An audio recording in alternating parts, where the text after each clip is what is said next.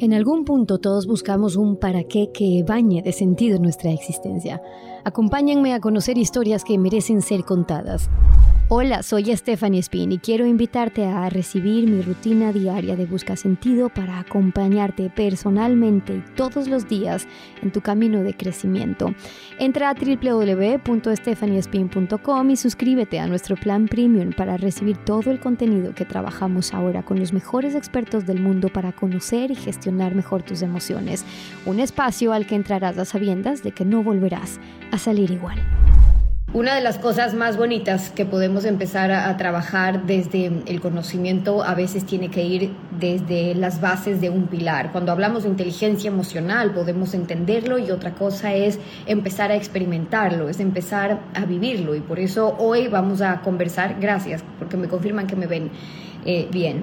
Eh, es partir, les decía, desde las bases de empezar a edificar bien en nuestra vida cómo aplicar esa inteligencia emocional. Hemos hablado varias veces, saludos de Stalin por su cumpleaños, hemos hablado varias veces de cómo em,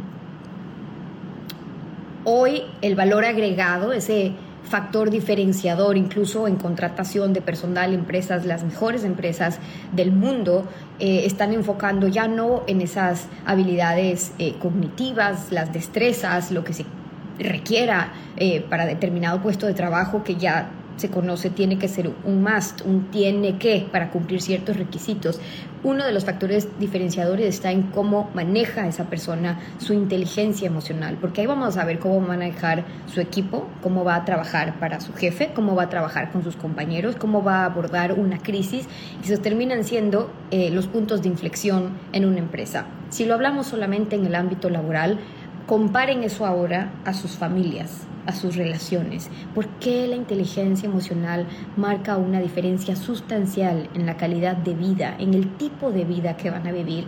¿Y por qué hace falta que aquello que no nos enseñaron lo empecemos a estudiar, a entender y a aplicar. Lo vamos a conversar hoy con mi experto, gracias a quienes ya se están uniendo. Antes de eso quiero agradecer a quienes nos permiten que sigamos compartiendo saber, porque compartir saber creo yo es el mejor regalo que nos podemos dar, compartir eso que a veces nos llena, nos alimenta el alma, la vida, porque crecemos y cuando uno aprende, cuando uno crece, cuando uno recibe, lo primero que quiere hacer es dar y dar es compartir, es compartir lo bueno, compartir los consejos, que es parte de lo que estamos haciendo eh, aquí en estos espacios de crecimiento y de transformación y como lo hacemos con los mejores expertos para que si mañana ustedes ven que esta entrevista eh, les sirve o puede ser valiosa para un familiar, para un amigo, eh, porque hay temas que comparten nuestros expertos, ejercicios, herramientas, técnicas que saben que puede en un pequeño factor cambiar la vida de alguien, compartan, compartan saber, es el mejor regalo que podemos dar. Tenemos una lista de WhatsApp gratuita para quienes quieren suscribirse y les enviamos gratuitamente todas estas entrevistas para que lo puedan reenviar. Acuérdense que estamos trabajando un plan premium de WhatsApp con quienes ya están haciendo su rutina de crecimiento, es decir, día a día ya trabajamos pasos ejercicios, herramientas herramientas, cursos, talleres, eh, un webinar mensual, eh, un mensaje mío que están trabajando conmigo y, con los expertos sobre temas que ya estamos haciendo para llevar a la práctica esto que estamos aprendiendo. Y acuérdense que tienen en la Academia en Busca de Sentido cursos muy bonitos, espectaculares, para que no pongan una excusa, un freno a su camino de crecimiento. Con eso dicho, demos paso a mi invitado eh, de hoy. Hoy van a tener ustedes el gusto de conocer más de Guillermo Tell, es locutor, es coach, es máster en programación neurolingüística, pero es especialista en inteligencia emocional y por eso quiero empezar a hablar con él sobre ese tema. Permítanme, le doy paso de inmediato para poder conversar dando conmigo en unos temas en los que yo creo que es importante ir conociendo ya ciertas herramientas que van a poder emplear también ustedes en sus relaciones personales, de pareja, de familia o en casa. Guillermo, bienvenido, gracias por acompañarnos. Qué gusto conversar contigo. ¿Cómo estás? Steffi, qué honor tan grande. Además, te felicito por tu bella familia. He tenido el gusto ya de conocerla a través de tus redes sociales. Es un gran, gran, gran honor estar contigo. De verdad que sí, un gran placer. Te agradezco, un honor estar en este espacio. Y el honor es mío de que puedas compartir tiempo y saber con mi comunidad, a quien busca sentido. Somos gente que quiere eh, y que sigue teniendo esta sed grande de seguir aprendiendo, de seguir creciendo, porque muchos no se conforman solamente con la vida que recibieron o como lo tuvieron, sino cómo quieren convertirla y cómo quieren crear ciertas circunstancias. Y en ello juega un, rol tan importante este tema al que tú le has dedicado ya tantos años que tiene que ver con la inteligencia emocional. Yo empezaba diciendo, Guillermo, que sabemos lo que es la inteligencia emocional, en estos espacios hablamos muchas veces sobre eso, pero empezar a aplicarlo más allá de los conceptos ya en nuestra vida, quizás es el paso al que no todos, no todos oh, se atreven a entrar. ¿Cómo empiezas tú a vincularte en el conocimiento de la inteligencia emocional, pero luego en cómo hago para aplicar este saber ya en mi rutina, ya en mi día a día, ya en mis relaciones? Si tú me preguntaras a mí, yo sería de aquellos que en Latinoamérica y buena parte del mundo cambiaría buena parte de los PENSA de estudio e incluiría programación neurolingüística, incluiría educación sexual, incluiría inteligencia emocional, incluiría educación financiera, ¿ok? Desde primaria, desde los chiquiticos, porque de qué vale que tú, y eso lo vamos a hablar un poquitico más adelante, hay una serie de conocimientos que nosotros nos inculcan desde pequeños, pero hay otros tantos que no, y que vamos aprendiendo a trancazos a lo largo de la vida, hasta que tú te das cuenta y tú mismo vas descantando aquello que dices, con esto sí me quedo y con esto no. Te voy a contar una historia que no, que no es mía, es una especie de metáfora que creo que puede ilustrar un poquitico las cosas.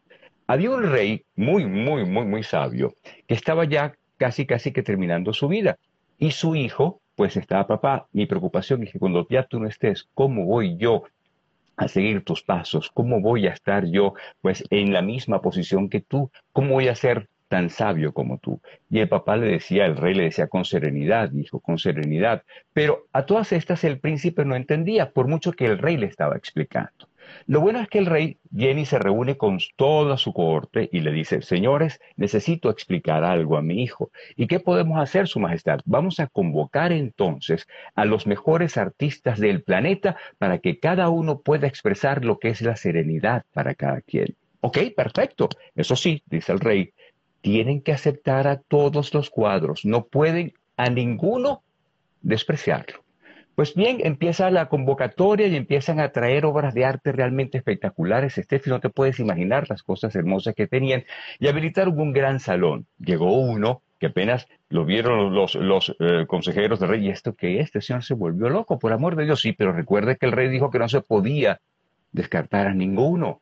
Ok, agarraron, pero vamos a colocarlo en ese rincón donde el rey no lo pueda ver. Así le hacemos caso, pero también él lo pasa por alto. Llega el día de la exposición. El rey empieza todo alegre a ver los cuadros y poco a poco mi querida Steffi se le iba desdibujando la cara. Porque él decía, ajá, ok, veía paisajes hermosos, atardeceres, amaneceres, playas, etc.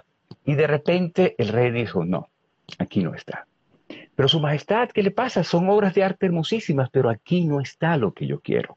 De repente volteé y vi una esquinita ¿Y eso qué es? Es un cuadro, Su Majestad. ¿Y eso qué es? Pero lo puedo ver, sí, cómo no.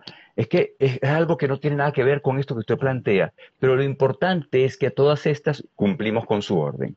Cuando el rey se acerca, Steffi, imagínate un cuadro todo negro, con manchones blancos de repente, y se va acercando más y más y más, y el rey puede apreciar que es una gran tormenta en unas rocas en el mar.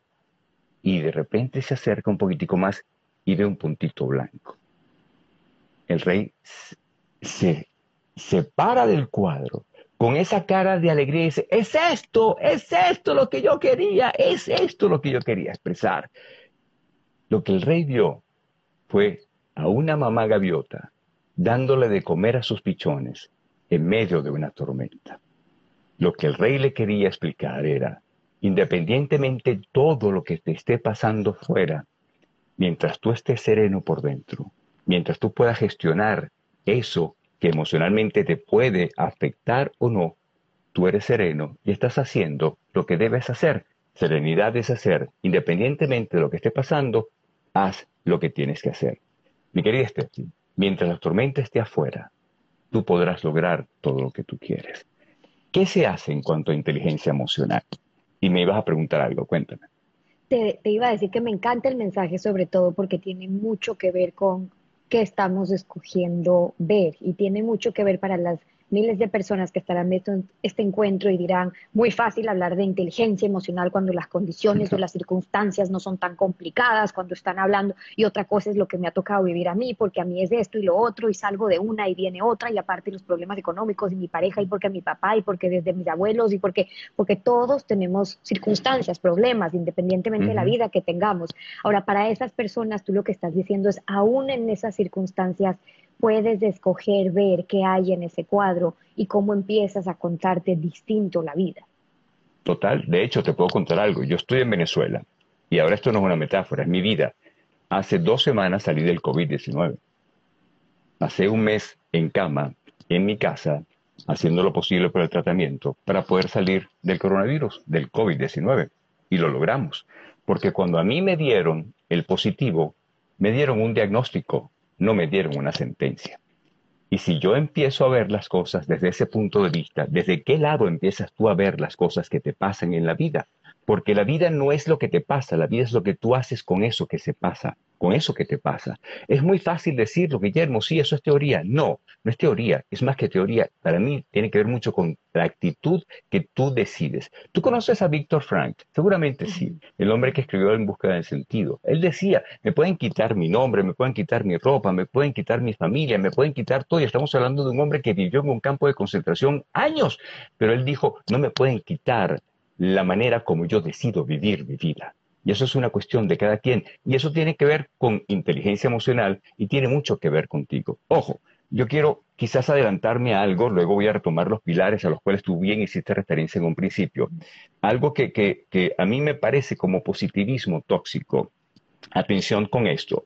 ¿A qué llamo yo positivismo tóxico? Aquella persona que dice, nada me pasa, yo solo atraigo las cosas bellas en mi vida, yo soy el hijo predilecto de Dios. Todos somos el hijo predilecto de Dios.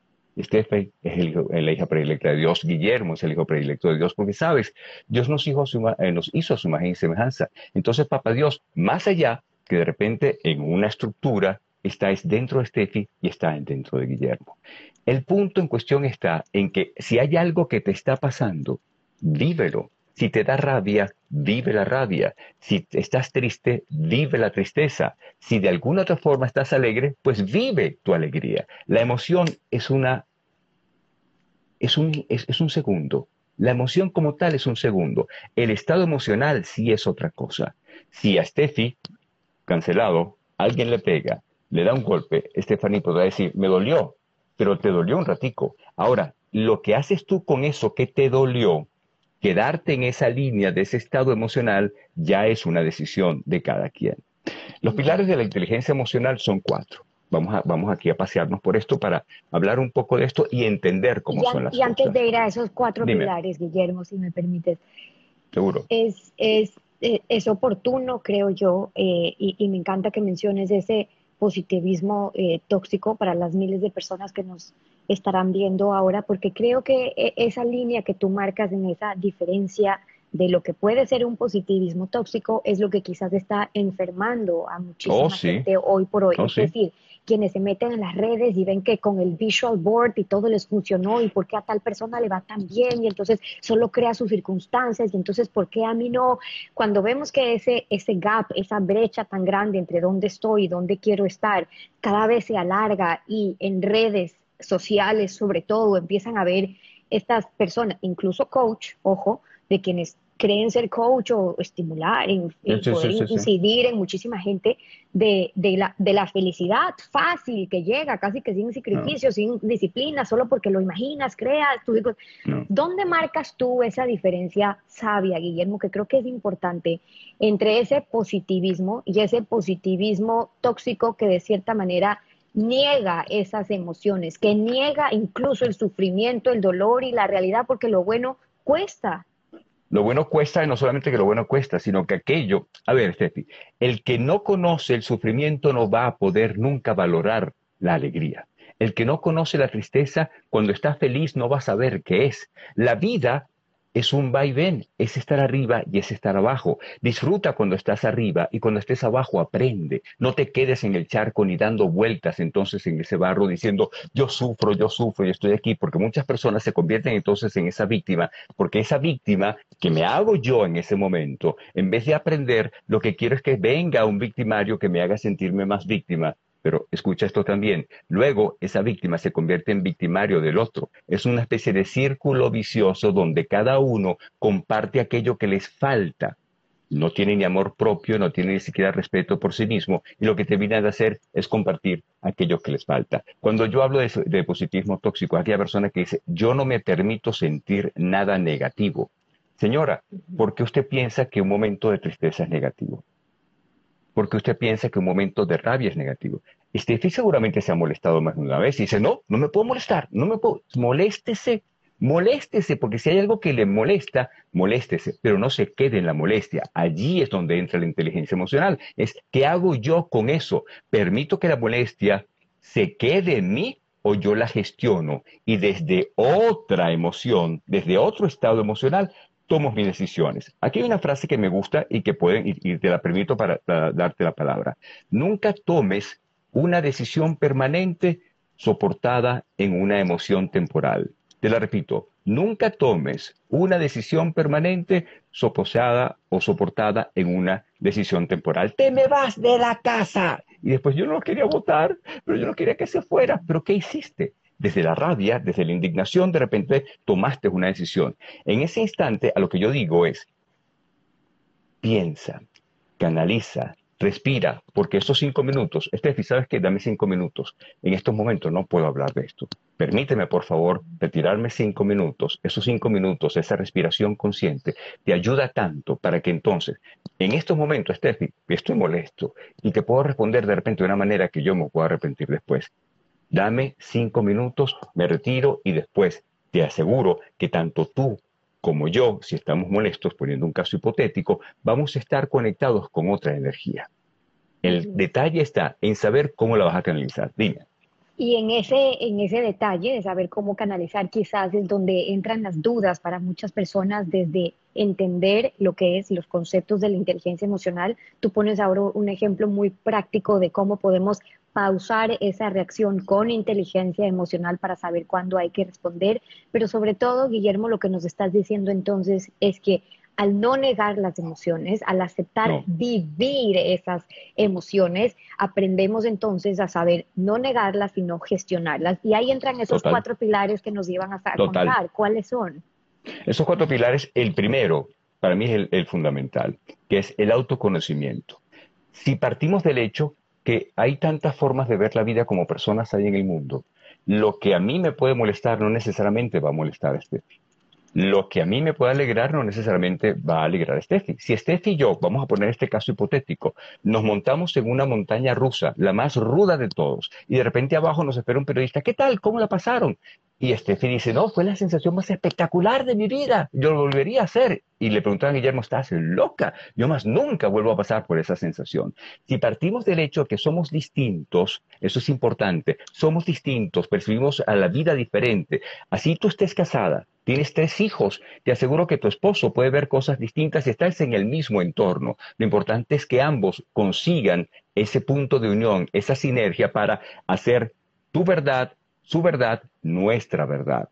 El autoconocimiento es, ¿qué estoy sintiendo? ¿Qué es eso que pasa? ¿Y cómo llamo yo a esto que pasa? Si Stephanie le pregunta a cualquiera de sus hijos, el hijo arcoíris, así como le dijiste, mi, niño arcoíris, ¿ok? Le dijiste. Entonces, a ver, campeón, ¿qué te pasa? Mami, me siento mal. ¿Qué sientes? Cuéntame qué sientes. ¿Dónde lo estás sintiendo? ¿Le puedes dar una forma? ¿Le puedes dar un color? Cuando nosotros conocemos qué es lo que me está pasando y qué lo causa, lo voy a poder gestionar, lo voy a poder encauzar. Porque si yo no sé qué me está pasando, si yo no sé qué lo está causando, si ni siquiera le doy un nombre, ¿cómo voy a enfrentarme yo a algo que no sé ni cómo se llama? Entonces, al yo en ese autoconocimiento, ya yo sé, por ejemplo, que cuando yo me pongo bravo, me molesto, las orejas se me ponen rojas. Mm, y empiezo a mover el pie así. Entonces ya yo me estoy molestando. Así como Hulk empieza con el reloj para que se pueda convertir en el monstruo verde gigantesco, él le empieza las pulsaciones a subir, pues ya, ya tú sabes de qué manera, pues algo está pasando y eso, ¿cómo se llama? Rabia. Eso, ¿cómo se llama? Miedo. Eso, ¿cómo se llama? Alegría. Eso, ¿cómo se llama? El nombre que tú le quieras colocar. Ese autoconocimiento te va a permitir saber. ¿Qué tanto recomiendas tú, Guillermo, en esa tarea de autoconocimiento para quienes les cuesta quizás empezar, porque es un, proceso que no necesariamente pasa de, la noche a la mañana, todavía identificar quién soy, eh, quién soy yo, ¿no? En, en, ese proceso de conocimiento, ¿qué tanto recomiendas tú el poder identificar qué no soy para empezar a trabajar lo que yo sí puedo ser? Y te pregunto esto porque a mí me pasa, por ejemplo, que mucha gente me dice, yo hago entrevistas políticas los últimos 16 años todos los días y cuando mm. trabajamos política pública, claro, ya hacer entrevistas políticas todos los días, tengo gente que me dice, Steffi, pero ¿cómo hace usted cuando sabe que le están mintiendo en la cara o que le están diciendo lo que no es? Y, cuando, y yo digo, como nos dice Guillermo ahora, es que hay tantas formas de ver la vida como personas y esta persona puede estar pensando incluso que puede mentir porque vaya usted a saber cómo creció, cómo le enseñaron que puede ir a mentir, a faltar el respeto incluso a una persona, o lo que fuera. Entonces,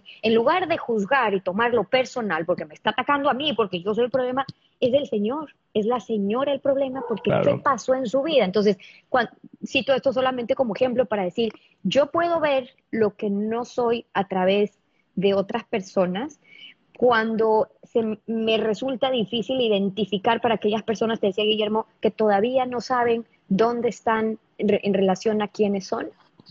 Mm, Sabes que me encanta esa pregunta y me permite tocar un poquito un tema que es fascinante y que me, que me gusta mucho, que es el tema de las creencias. Yo tengo un taller que lo he llamado Taller de Oratoria para la Vida, lo estoy editando en estos momentos. Y es ¿Cómo lo has llamado? taller de Oratoria para la Vida, porque la vida es nuestro principal escenario. Entonces, antes de que tú te montes a un escenario a, a convencer quién eres tú, entonces, primero es cómo es tu comunicación intrapersonal, cómo hablas de ti, qué piensas de ti, qué crees de ti, porque desde eso tú te autodefines, desde eso tú te comunicas y desde eso te perciben entonces los demás. Entonces, cómo tu comunicación intrapersonal que tiene que ver, insisto, con lo que tú piensas, con lo que tú sientes y con lo que tú crees de ti, va a influenciar entonces al resto de las personas. Te voy a poner un contexto. Tú acabas de decir algo que me parece interesantísimo, porque es muy fácil juzgar, juzgar desde mi mapa, desde lo que yo creo, desde mi concepto de vida. Si yo te pongo, y yo sé que puede ser sonar un poquitico dura este, este ejemplo, y hasta ahora más todavía, vamos a decir, esa mujer mató a su hermano. Muchísimas personas dirán, Dios mío, ¿Qué clase de monstruo es esa dama? Y si termino la oración que dice, esa, esa mujer mató a su hermano porque él abusaba de su hija. Cambia un poco la forma de ver a la señora, sigue siendo una asesina. Ahora, ya no es un monstruo, ya ella lo hizo por otra, otra circunstancia y quizás hasta se ablanda, como pasó contigo en este momento, hasta tu propio gesto en la cara, porque tú te imaginas nada más la situación y dices, ya va, pero mira lo que ella fue capaz de hacer por defender entonces a su hija esos puntos en el contexto para que tú veas, insisto, nosotros, como bien dijo Estefi de manera muy sabia, no podemos juzgar ni señalar a las personas porque no sabemos lo que está alrededor de ellos, no sabemos qué está más allá. Y cuando hablamos de creencias, te voy a echar otro cuento. Me gusta mucho contar las cosas. ¿Qué es una mamá, tú que eres madre? ¿Qué crees tú que sea una mamá para un niño de 4 o 5 años? ¿Qué crees tú que sea? Su ejemplo, su referencia, su casa, su hogar cree en todo lo que diga mamá en ese momento, mamá es, eh, pues, mamá es su verdad, ¿ok?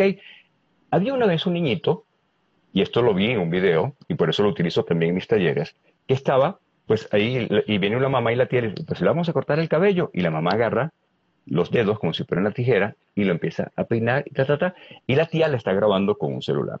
Y de repente, mire qué bello ha quedado. Cuando voltean el celular, es una cabeza toda trasquilada ¿ok? No tenía cabello el niño, el, niñito hace así, sale corriendo mi cabello y llora, porque él creyó, primero en su mamá, y segundo creyó que le habían cortado el cabello. Ahora, ¿tú qué te preguntas? ¿Quién soy? ¿Qué soy? Ok, te hago esta pregunta. Y si en vez de cortarle el cabello a Steffi, y a ustedes también que nos están siguiendo, la mamá le dice, eres un inútil, ¿se lo cree o no se lo cree? Si en vez de cortarle el cabello a la mamá le dice, eres un bueno para nada, ¿se lo cree o no se lo va a creer? Si la mamá en vez de cortarle el cabello le dice, hijo, lo que usted se proponga en la vida lo va a lograr, ¿se lo cree o no se lo va a creer? Entonces, ¿quién soy? Yo tengo una respuesta para ello. Eres quien crees que eres. Ahora bien, ¿quién crees que eres? Por ahí decía uno de tus seguidores que creo que estaba cumpliendo años, soy un ingeniero y no me dan trabajo. ¿Tú eres solamente un ingeniero? O además de ingeniero, ¿qué otra cosa eres? Además de ingeniero, ¿quién eres? Bien decía Steffi también un principio. Están las habilidades blandas, esas que ahora, en cuanto a comunicación, en cuanto a gestión de, de emociones, etcétera, están tomando muchísimo más en cuenta las compañías. ¿Tú eres solamente un ingeniero? Entonces, si yo te quito el título, ¿ya dejas de ser? Es que yo soy un hacendado, le quito la finca, la hacienda, ya deja de ser quién crees que eres. Y eso, quién creo que soy, viene de mi familia, de los medios de comunicación, viene de mi entorno en específico. Entonces, si yo me doy cuenta que cuando me decían no te puedes montar en el árbol porque te vas a caer, quien me lo dijo lo estaba diciendo desde sus limitaciones y no desde las mías. Quien me dijo no vas a lograr eso, lo decía desde sus miedos, no desde los míos. Entonces es una diferencia básica y fundamental. Cuando tú te das cuenta y dices, es más, Steffi, si a Messi le hubiesen dicho que era muy chiquito para jugar fútbol, ¿tú crees que hubiese llegado, y ese lo hubiese creído, ¿tú crees que hubiese llegado hasta donde llegó? Si a cualquier persona que tiene, entre comillas, una discapacidad funcional en sus piernas, dicen, porque no caminas, no puedes lograr hacer las cosas que quieres, hubiesen llegado tantas personas en esas condiciones a los puestos y a lograr tantas cosas que han logrado. ¿Cuántas veces? Y ahora te lo pregunto a ti, porque a mí me lo dijeron muchas veces. Este que a ti te dijeron, no, eso no lo vas a poder lograr. ¿Y tú qué hiciste? Y lo lograste seguro. Dijiste, sí puedo, porque creías que podías. lo que tú nos estás diciendo es que muchas veces para ese primer pilar de autoconocimiento del que estamos hablando contigo, el poder responder quién eres está muy vinculado a quién crees realmente que eres. Y en esas creencias, ¿qué te dijo papá? ¿Qué te dijo mamá? ¿Qué te decían ¿qué te decían? No solo nuestras influencias más cercanas, sino que nos decía el medio, el contexto en el que vivimos, las relaciones sociales. Entonces, un primer paso sería, Guillermo, una identificación para saber qué pudo haber incidido, qué influye en mi vida para yo poder contestar esta pregunta. Es decir, ¿quién soy según quién? ¿Según yo o pienso primero en qué persona para contestar qué diría X persona sobre mí si voy a responder esa pregunta? Eso es interesantísimo porque en PNL hay gente que, vive bajo, un marco de referencia externo y hay otros que viven bajo un marco de referencia interno. ¿Qué está diciendo lo demás? O sea, ¿Qué te pareció, Stephanie? ¿De verdad te gustó la entrevista? Dime, dime. Entonces yo tengo que esperar a que alguien, mi mamá, mi papá, mis hermanos, el público, me dé la aprobación de que algo que yo acabo de hacer les gustó. O yo vivo en un marco de referencia interno que digo, ¿sabes qué? Me gustó eso que acabo yo de decir, eso que acabo yo de hacer. Le idea tener una combinación. ¿Tú crees que Gordon Ramsay le va a preguntar a la gente si su plato está rico? ¿O él ya sabe que lo que él cocina está bueno? Entonces, ¿quién crees que eres? ¿Quién crees que eres? Y en base a eso, ¿Qué siento? ¿Y qué hace eso conmigo? Porque recuerda, vuelvo a utilizar esa misma frase, hay tantas maneras de ver la vida como personas hay en el mundo. Entonces, un estímulo, otro ejemplo, y creo que te va a gustar muchísimo. Una botella de alcohol para un chico que se acaba, y disculpe que hable de alcohol, pero una botella de alcohol para un chico que se acaba de graduar, ¿qué significa? Una celebración. Para un alcohólico, ¿qué significa? Para la esposa es alcohólico, ¿qué significa? Esa misma botella de alcohol es un estímulo diferente que entonces incide en su sistema de valorización y de percepción y él va a generar una emoción en base a eso y en base a esa eh, emoción yo voy a tener una conducta y por ende un resultado. Entonces, ¿qué tanto y qué tan importante es saber conocerme, ese autoconocimiento, para yo entender qué pueden hacer las emociones conmigo? Ahora viene el segundo pilar, que es ese, ese autoconocimiento y la está pasando? ¿Qué puedo hacer yo con ello? Y eso es importante y es fundamental. Ya yo sé entonces que cuando me molesto, debo entonces respirar profundo y como decimos acá en Venezuela, bájale dos, respira y quédate quieto un poquito. Ya yo sé entonces que cuando me pongo triste, pues me tengo o procuro conectarme con algo que me alegre, con algo que me pueda incentivar. ¿Qué hago yo con eso que me pasa? ¿Me quedo en esa situación o puedo yo cambiar esa situación por algo? Que sí depende de mí para poder cambiar las cosas le dejo la responsabilidad a las otras personas y dependiendo de ese autoconocimiento, de esa autorregulación, yo entonces tengo las famosas habilidades sociales, que es otro de esos elementos y pilares fundamentales de la inteligencia emocional. Sería, entonces, sería el tercero, Guillermo. Entonces, ¿qué hacemos con primero es reconocer esas emociones, luego es saber que lo puedo regular, la autorregulación, cómo puedo gestionar o gestionarme, pero luego cómo esas habilidades sociales se van a expresar ya con los otros nuestras relaciones. Por cierto, para contestar ese quién soy, para quienes ahora mismo se toman su tiempo o sus minutos y es que yo les pregunto quién eres eh, y creen que hay un trabajo de por medio para, para contestar, para analizar muy rico para pensar. Hicimos un curso precioso que les voy a contar al final porque no les quiero quitar tiempo con Guillermo, pero en la Academia en Busca de Sentido hay un curso precioso sobre ese quién soy que les voy a hablar después, eh, que creo que vale la pena para todos, súper recomendable para seguir creciendo y, y, caminando en ese quién soy. Pero entonces, cuando llegas a esas relaciones sociales, Guillermo, ya es luego cómo con esto escojo mostrarme con los otros o presentarme ante los otros. Claro, pero te presentas desde dónde? Desde lo que tú crees que eres o desde lo que los demás quieren que tú seas, porque también existen máscaras. Está lo que es el análisis transaccional de Eric Verne, que te habla entonces de un niño, que es un niño, vamos a decirlo así, impulsivo. Ese niño impulsivo es el que dice yo soy mi vida, las cosas son como yo soy y, listo. Es aquel que dice la única manera correcta de hacer las cosas y de decir las cosas son las que yo tengo. O es aquel otro niño que es el niño adaptado, que es el que se desdibuja de su ser, de su esencia, para que mi mamá me acepte, para que mi papá me acepte, para que me acepten en el colegio, para que me acepten en el trabajo, para que mi esposo me acepte, etc. Y entonces se borra como ser humano para que todos los demás lo acepten. La esencia es, según el budismo, estar en el medio. Yo soy un ser yo tengo mi autenticidad y también tengo mi capacidad de adaptarme entonces a los demás. Esa habilidad social parte de cómo yo me relaciono con el resto y ojo de cómo yo me relaciono conmigo mismo. Si tú estás sola contigo y te sientes mal acompañada, Stephanie, tienes problemas. Si tú estás sola contigo y te sientes mal acompañada, tienes muchos, tienes muchos problemas. Entonces, mi mejor compañía soy definitivamente yo. ¿Cómo me llevo yo conmigo mismo? Y desde ahí yo desarrollo mis habilidades personales y mis habilidades sociales. Ojo, y aquí viene una famosísima palabra que se llama Empatía, que es el cuarto pilar también de la, de la inteligencia emocional. Y empatía, a mucha gente nos han enseñado que es colocarme en los zapatos del otro.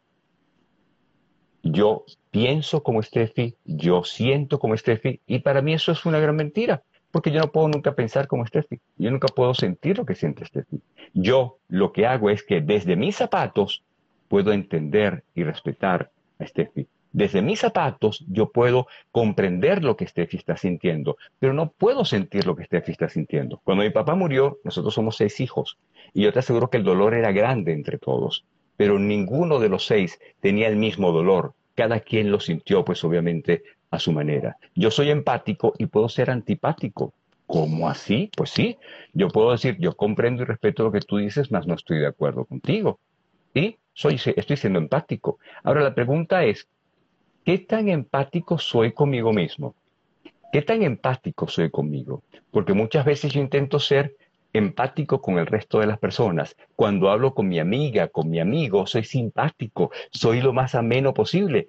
Y sin embargo, eres contigo muy rudo. Sin embargo, a ti te hablas mal muchas veces. ¿Cuándo fue la última vez que tú te dijiste te amo?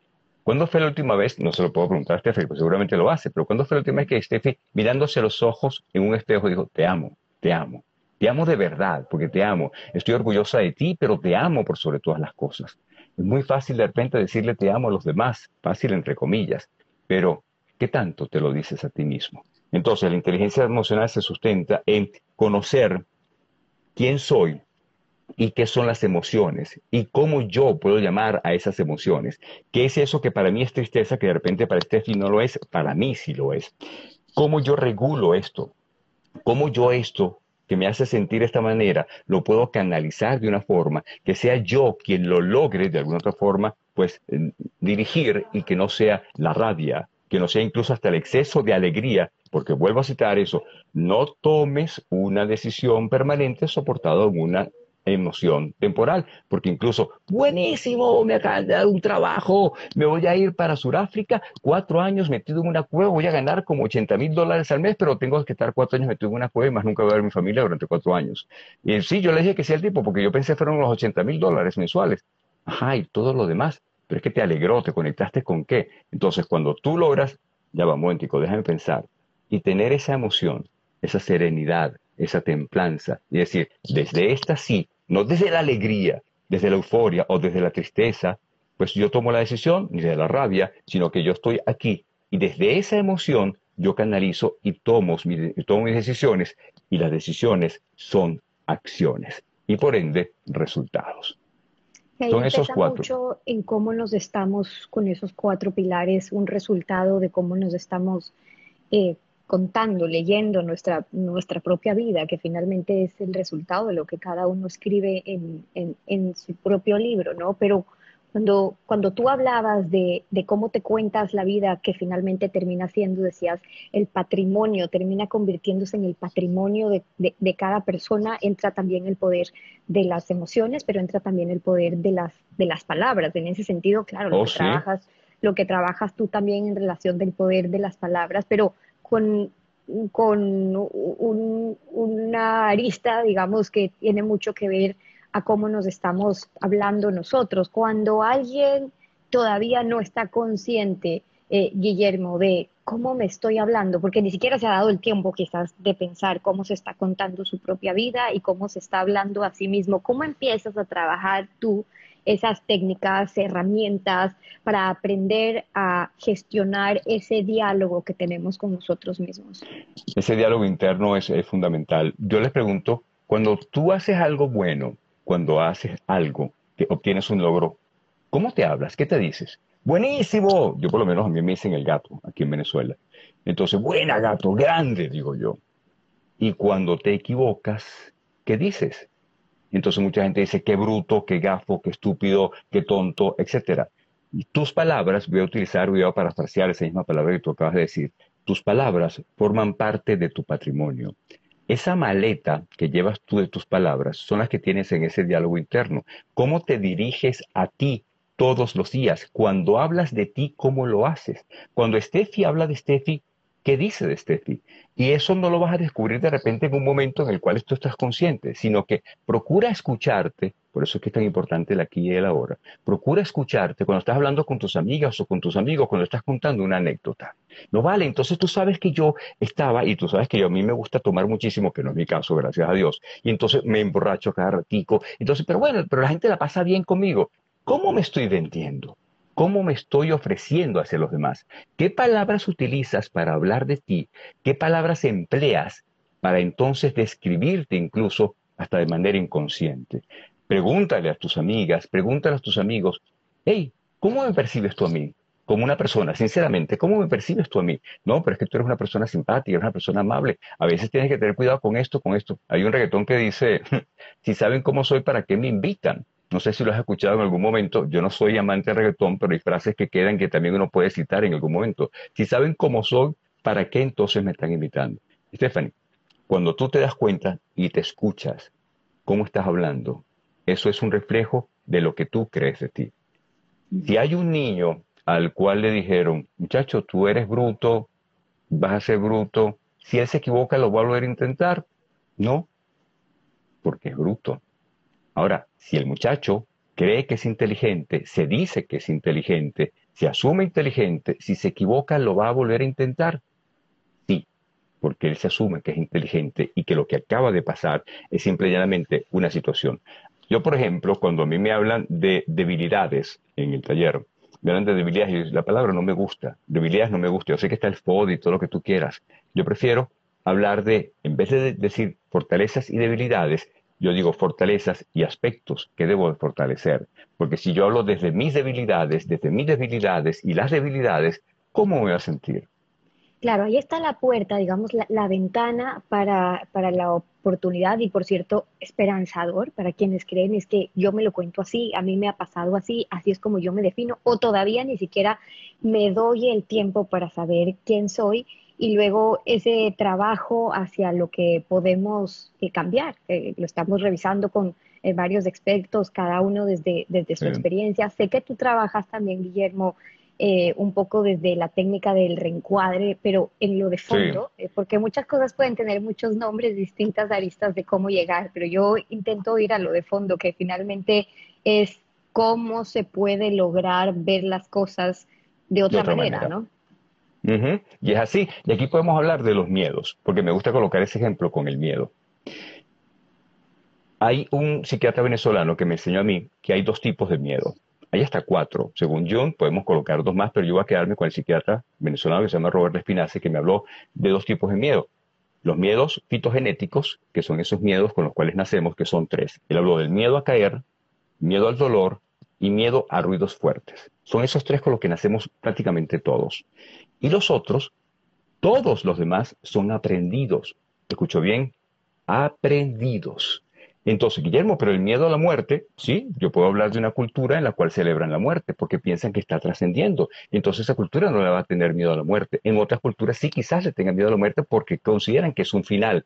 Pero si tú crees que es una cosa absolutamente distinta, va a ser así. ¿Qué es lo que a ti te causa miedo? Y aquí voy con esta técnica del reencuadre. ¿Qué es lo que es tu temor? ¿Qué es lo que es tu miedo en particular? En el taller, yo les invito a las personas a, dibújame tu miedo dibújalo, porque si ya lo colocamos nosotros en palabras, decir, ¿el miedo qué es? Muchos nos imaginamos como una sombra gigante, algo tenebroso, gigantesco que está pues delante de mí, eh, puede ser hasta un micrófono, puede ser hasta una cámara, puede ser como las personas lo puedan ver. Pero cuando tú lo dibujas, cuando tú lo colocas en un contexto, cuando le das una forma, esto es un reloj y ya yo sé que es un reloj y va a funcionar como un reloj. Ok, dibújame tu miedo. ¿Cómo es tu miedo? Primero que es absolutamente catártico, créeme que es así. Y segundo, cuando ya la persona tiene eso, le digo, otra pregunta. ¿Qué hacen? Aquí le pregunto a todos y a Stephanie. ¿Qué pide el exorcista al alma que está poseída? ¿Qué le pide al demonio? ¿Qué es lo que le dice? Además de sal de ese cuerpo, sal. ¿Qué le pide en particular? A ver qué recuerda. Que se vaya, que muera. Que se vaya, que muera o dame tu nombre. ¿Cómo te llamas? Cuando tú le das un nombre a eso, a ese miedo, ya tú le das un nombre. ¿Cómo se llama mi miedo? ¿Te acuerdas cómo se llama la tristeza? La tristeza yo sé y la defino por esto. ¿Cómo se llama mi miedo ahora? Mi miedo se puede llamar de múltiples maneras. Un ejemplo, estoy en un ring de boxeo. De este lado está Guillermo. Y del otro lado está el indestructible, el único, el imbatible, el inmenso, el terror. ¿Quién crees tú que gane esa batalla? El terror. Porque tú le estás dando todo el poder a ese miedo. Te lo estás colocando todo a él. Ese terror tiene toda la fuerza. Si tú lo reencuadras, y aquí vamos con tu técnica, si yo le doy otro nombre a él, si yo a él, en vez de llamarlo el terror, y te puedo decir cómo se llama mi miedo, porque mi miedo, primero, yo considero que el miedo es importante. Yo considero que el miedo es un aliado. El miedo me permite estar vivo. Yo le temo más al exceso de confianza y al ego que al miedo, porque el miedo está allí para decirme, eh, eh, eh cuidado, cuidado con una cosa, pero él está allí no para dominarme, ya no es el terror, porque mi miedo, por ejemplo, se llama Filiberto. Yo le puse un nombre y le puse una cara. Mi miedo se llama Filiberto. Tú dirás, ¿qué es esto, Guillermo? Sí, le puse un nombre. Ponle un nombre que te dé gracia, colócale un nombre que minimice, que le quite la fuerza. Y si vas otra vez a ese ring de boxeo que dices, en esta esquina, Guillermo, y en la otra, Filiberto. Disculpenme aquellos que tengan de repente algún familiar que se llame Filiberto, pero eh, para mí Filiberto es un señor muy, muy flaquito, ¿ok? Y está allí. Y yo a Filiberto sí lo puedo vencer. Pero más que pelear con él, que caerle a patada y a kung fu, yo lo tengo como un gran aliado. Yo respiro profundo. ¿Estamos bien, Philly? Sí. ¿Me acompaña? Venga, pero mando yo. Cuando yo le quito el poder a mi miedo y se lo quito desde dándole un nombre, dale un nombre, que lo minimice. A la cucaracha, ponle las alas de colores. A la araña, ponle unos patines. Imagínate esas situaciones en las cuales tú puedes pensar que eso puede ser gracioso, porque cuando tú estás hablando ya de una circunstancia donde minimizas aquello que te asusta, porque el poder lo tienes tú. Así como las personas... con eso, con eso un poco lo que nos estás diciendo, Guillermo, es, y para esto a partir de que las cosas son lo que son, como las queramos vestir, camuflar, tiene mucho que ver cómo las interpretamos, lo que hacemos con ello, pero no dejan de ser lo que los riesgos son de querer pintarlas de colores distintos en la vida, ¿no? De lo que realmente son. Pero ahí lo que tú nos estás diciendo es el poder que tenemos nosotros de darle el valor de lo que realmente es. Que un miedo puede ser un miedo o puede ser tu miedo, que en verdad tiene la capacidad de bloquear todos tus sueños. Es decir, el poder está en ti, que es quien le otorga esa categorización, si estamos hablando particularmente en este caso de nuestros propios medios. Para eso, miedos, quiero decir, para eso esta técnica, por ejemplo. Claro, es que es así, porque, y, a ver, voy hacia atrás. Cuando me dijeron, tienes COVID, lo tienes, es positivo, si yo digo me voy a morir, o tienes cáncer, es un diagnóstico, Steffi, no es una sentencia. ¿Qué hago yo con eso? Y yo digo, y yo pienso, y yo siento, ok, ya, me voy a morir, porque hay cuatro millones de personas que se han muerto de COVID-19. ¿Sí? ¿Y por qué no miras los doscientos y tantos, los casi 200 millones que sí se han salvado? ¿Con cuál te quieres conectar? ¿Con el que falleció o con el que se salvó? Y eso ya te permite a ti ver las cosas de una manera diferente. Podrás pasar situaciones distintas, podrás pasar situaciones duras y complicadas, sí, pero a todas estas, ¿con qué te quieres conectar tú? Entonces, igual ocurre con el miedo. ¿Qué tan grande quieres que sea? Porque para una persona el miedo no es lanzarse de un, de un, eh, de un helicóptero en un paracaídas. Para una persona el miedo puede ser hablar en público. Para una persona puede ser levantar la mano. Para una persona puede ser decirle te quiero a otra persona. Ese es su miedo. Y cuando se da cuenta que él o ella tiene el poder de cambiarlo, porque ¿a qué le va a tener miedo? ¿Por qué debo tener yo ese miedo? Porque todo eso está aquí, Steffi. Todo eso está aquí. Ojo, también, decía Jung, hay miedos neuróticos y hay miedos reales. Hay miedos reales. Si tú y yo estamos en un restaurante y viene una persona armada, etcétera, pues obviamente ese miedo existe y podemos reaccionar de esa manera y de forma normal. O sea, está el esquema de la huida, que es el que te hace correr, o está el esquema de la defensa. Están esos miedos que son reales y están los neuróticos que son muchos, que son los que estén aquí. Descartes decía antes de morir, mi vida estuvo llena de muchísimos, muchísimas vicisitudes y desastres, muchas de las cuales nunca existieron, porque te las estás inventando tú. Entonces, ¿de qué tamaño es tu miedo? Del tamaño que tú decidas darle de qué tamaño va a ser entonces tus oportunidades, del tamaño que tú decidas crear y hacer. De qué tamaño no es así de fácil, de que solamente lo pienso y se, y se hace como a la columna, pum, ya, no, porque desde aquí hasta aquí tiene que haber una acción. Desde aquí, de este hombre que soy, de esta mujer que eres, a la mujer que quieres ser y el hombre que quieres ser, ¿qué pasa? No te vas a mover. No es que yo quiero llegar a ser como Steffi. ¿Y qué estás haciendo tú para llegar a ser como Steffi? ¿Tú te estás preparando como ella hizo?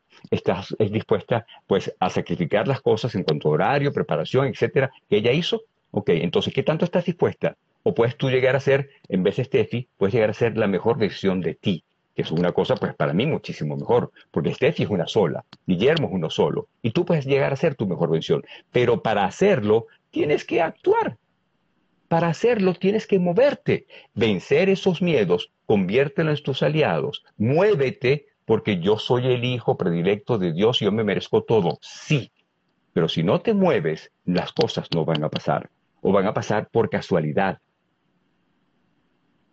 El conocimiento sin acción es solamente intención. Vamos a decirlo de esa forma. Yo me preparé muchísimo, me he leído todos los libros, pero no hago nada. Porque la vida, porque yo soy el hijo predilecto de Dios, sí Tú lo eres y yo también lo soy. Y Dios siempre nos va a bendecir. El detalle está en que si tú no haces algo por ti, ¿qué estás esperando? ¿Sabes seguramente un cuento que... Dime, dime. Sí, sí, no, cuéntame el, cuento para... El cuento, el cuento ese del señor que venía una inundación y a todas estas le tocan la puerta, señor José, viene una inundación, estamos pues evacuando a todas las personas, se tiene que venir con nosotros. No, no se preocupe, Dios me va a ayudar. Entonces, señor José, Dios me va a ayudar. Y se fue entonces el carro, el, coche de, los, de los uh, policías. Llega la inundación al primer piso, el señor José está en el segundo piso, llegan en una lancha, señor José, véngase, que aquí viene más la inundación, se va a ahogar, no se preocupe, Dios me va a ayudar. En el techo está el señor José, llega un helicóptero, le tira una escalera. Señor José, venga, dale, Dios me va a ayudar. Y se ahogó. Y cuando llega al cielo, molesto con Dios, le dice, pero bueno, vale, ¿qué pasó? ¿Qué ocurrió? Y Papá Dios le dice, ¿quién crees tú que te mandó a los policías, a la lancha y al helicóptero? ¿Y tú qué hiciste? ¿Y tú qué hiciste? Entonces, ¿Quién creo que soy? ¿Qué hago con eso que siento? Reconoce eso que estás sintiendo.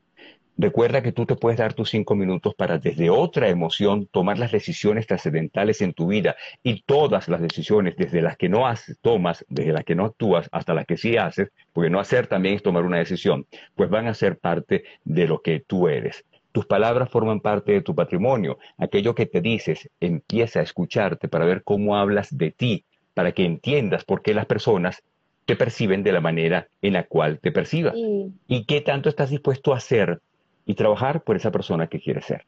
Y creo que un mensaje poderoso, eh, sobre todo de este live, que espero que ustedes también lo puedan sentir como yo, es que hay un mundo eh, detrás de lo que puedan ser tus miedos, tus inseguridades, eh, los camuflajes de cómo hoy podemos querer contarnos una historia de lo que es cierto, de lo que es real versus lo que está ocurriendo en la mente o en la mente de una sociedad versus lo que existe, lo que es real. Digo, hay un mensaje esperanzador de que hay un mundo de oportunidades por llegar realmente hacia donde queremos llegar, trabajándolo desde el conocimiento, desde el saber, pero poniéndolo en práctica. Y sobre eso hay mucho que habrá como trabajar. Ojalá y Guillermo en otra ocasión podamos seguir eh, conversando para ir ahondando sobre otros temas, porque sé que mucha gente se queda aquí con un montón de dudas, pero no quiero cerrar sin preguntarte antes, para quienes están interesados, ¿dónde más te pueden seguir? Si tú haces talleres de información, que te puedan leer, estar más conectados contigo. Arroba Gatotel, arroba Gatotel, tel con doble L, arroba Gatotel, ahí estamos, particularmente con el taller de oratoria para la vida, donde lo que intentamos es conectarte contigo primero. O sea, primero, es que no puede haber un médico, un abogado, un ingeniero, un dueño de una finca, etcétera, no puede haber una persona, no puede haber incluso hasta una mamá que pueda lograr un buen desempeño si no tiene una buena autoestima. Primero trabajamos la autoestima y luego esas palabras las vas tú a transmitir. Si tú quieres motivar, incentivar, vender, primero incentívate, motívate y véndete a ti una manera distinta de hacer las cosas. Stephanie, para mí ha sido un honor, de verdad, que me hayas permitido estar contigo, compartir contigo, con tu sabiduría y con tu gente. Un gran regalo para mí. Muchísimas, muchísimas gracias. El honor es mío, Guillermo. Eh, me ha encantado conversar contigo. Gracias a nombre de las miles de personas, porque sé que has inyectado buenas dosis de mucho para seguir en este camino de crecimiento.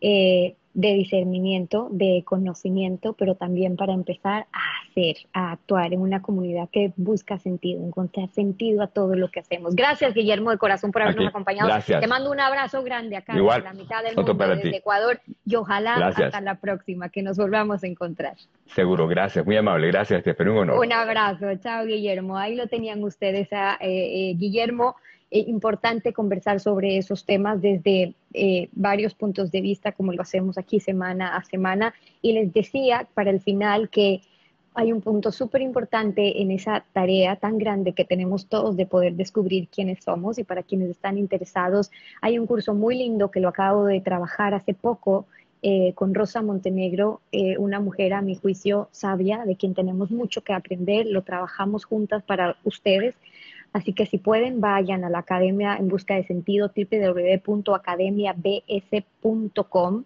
porque es un curso para poder, como lo dice ella, explorar también en nuestro interior, comprender que no solo somos aquello que mostramos ni lo que guardamos para que nadie pueda dañarlo, sino que somos una suma de esas dos personas que no siempre logran ser una. ¿Cómo lograr esa unidad? ¿Te has preguntado quién eres en realidad? Sí, si se toman un tiempo en poder contestar esa pregunta de quién soy, ¿eres lo que muestras? ¿Eres lo que llevas dentro? ¿Cuántas máscaras en realidad han sido necesarias hasta hoy para poder dar una impresión que quieres, pero que quizás ni siquiera lo puedes controlar. Eh, un día eh, me dijeron, eh, decía Rosa, uno no nace entero, se va enterando a lo largo de la vida. Y en este masterclass lo que Rosa busca hacer es aportar luz para que podamos descubrir cuál es esa grandeza que en realidad portamos y que quizás hemos olvidado, como dice ella, en los avatares de la vida. Es un curso que lo van a disfrutar, que hay que hacerlo lento, que hay que hacerlo pausado, quizás y repetirlo, digo yo, como cuando leemos esos libros bonitos como el de Rosa Montenegro y yo y sus metáforas, que hay que volverlo a leer para, para seguir creciendo, porque estamos en este lindo proceso de seguir encontrando y buscando sentido. Gracias a quienes han sido parte de este live y a quienes hacen posible que podamos seguir compartiendo lo bueno, gracias a Café Oro, que nos permite compartir lo bueno con estos encuentros para seguir llegando cada vez a más personas y que sean más, miles más en este país y en varios, que siguen aportando en una tarea de crecimiento de educación emocional, de aquello que no nos enseñaron, de eso que falta que esté todavía y hoy estamos trabajando también desde educación, en mi rol como vocera del Pacto Global de Naciones Unidas por la Educación Sostenible, lo que puede ser y durar durante el tiempo tiene que ver con nuestra educación.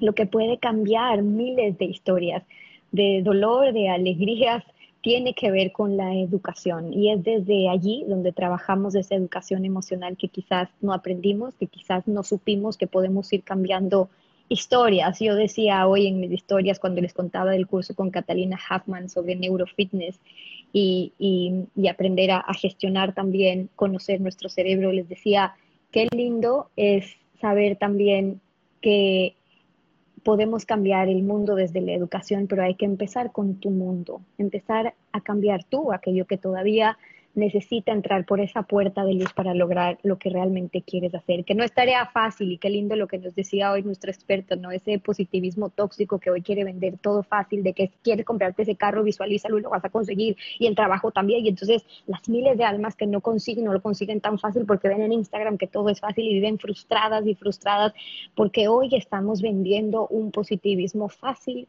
de poder lograr toda la vida de nuestros sueños en lugar de un camino con sentido, con propósito de vida, en mi caso con Dios, que es finalmente eh, ese propósito, esa vida, lo que va marcando y lo que le da sentido también a estos espacios en Busca Sentido, semana a semana con ustedes, acercándolos a los mejores expertos del mundo, a quienes yo creo que les pueden dar luces, cada uno con su discernimiento, luces de cómo vivir mejor, gestionar mejor nuestras emociones para vivir con sentido. Nos volvemos a encontrar la próxima semana aquí en un espacio más en busca de sentido. Gracias por habernos acompañado y que la pasen bien.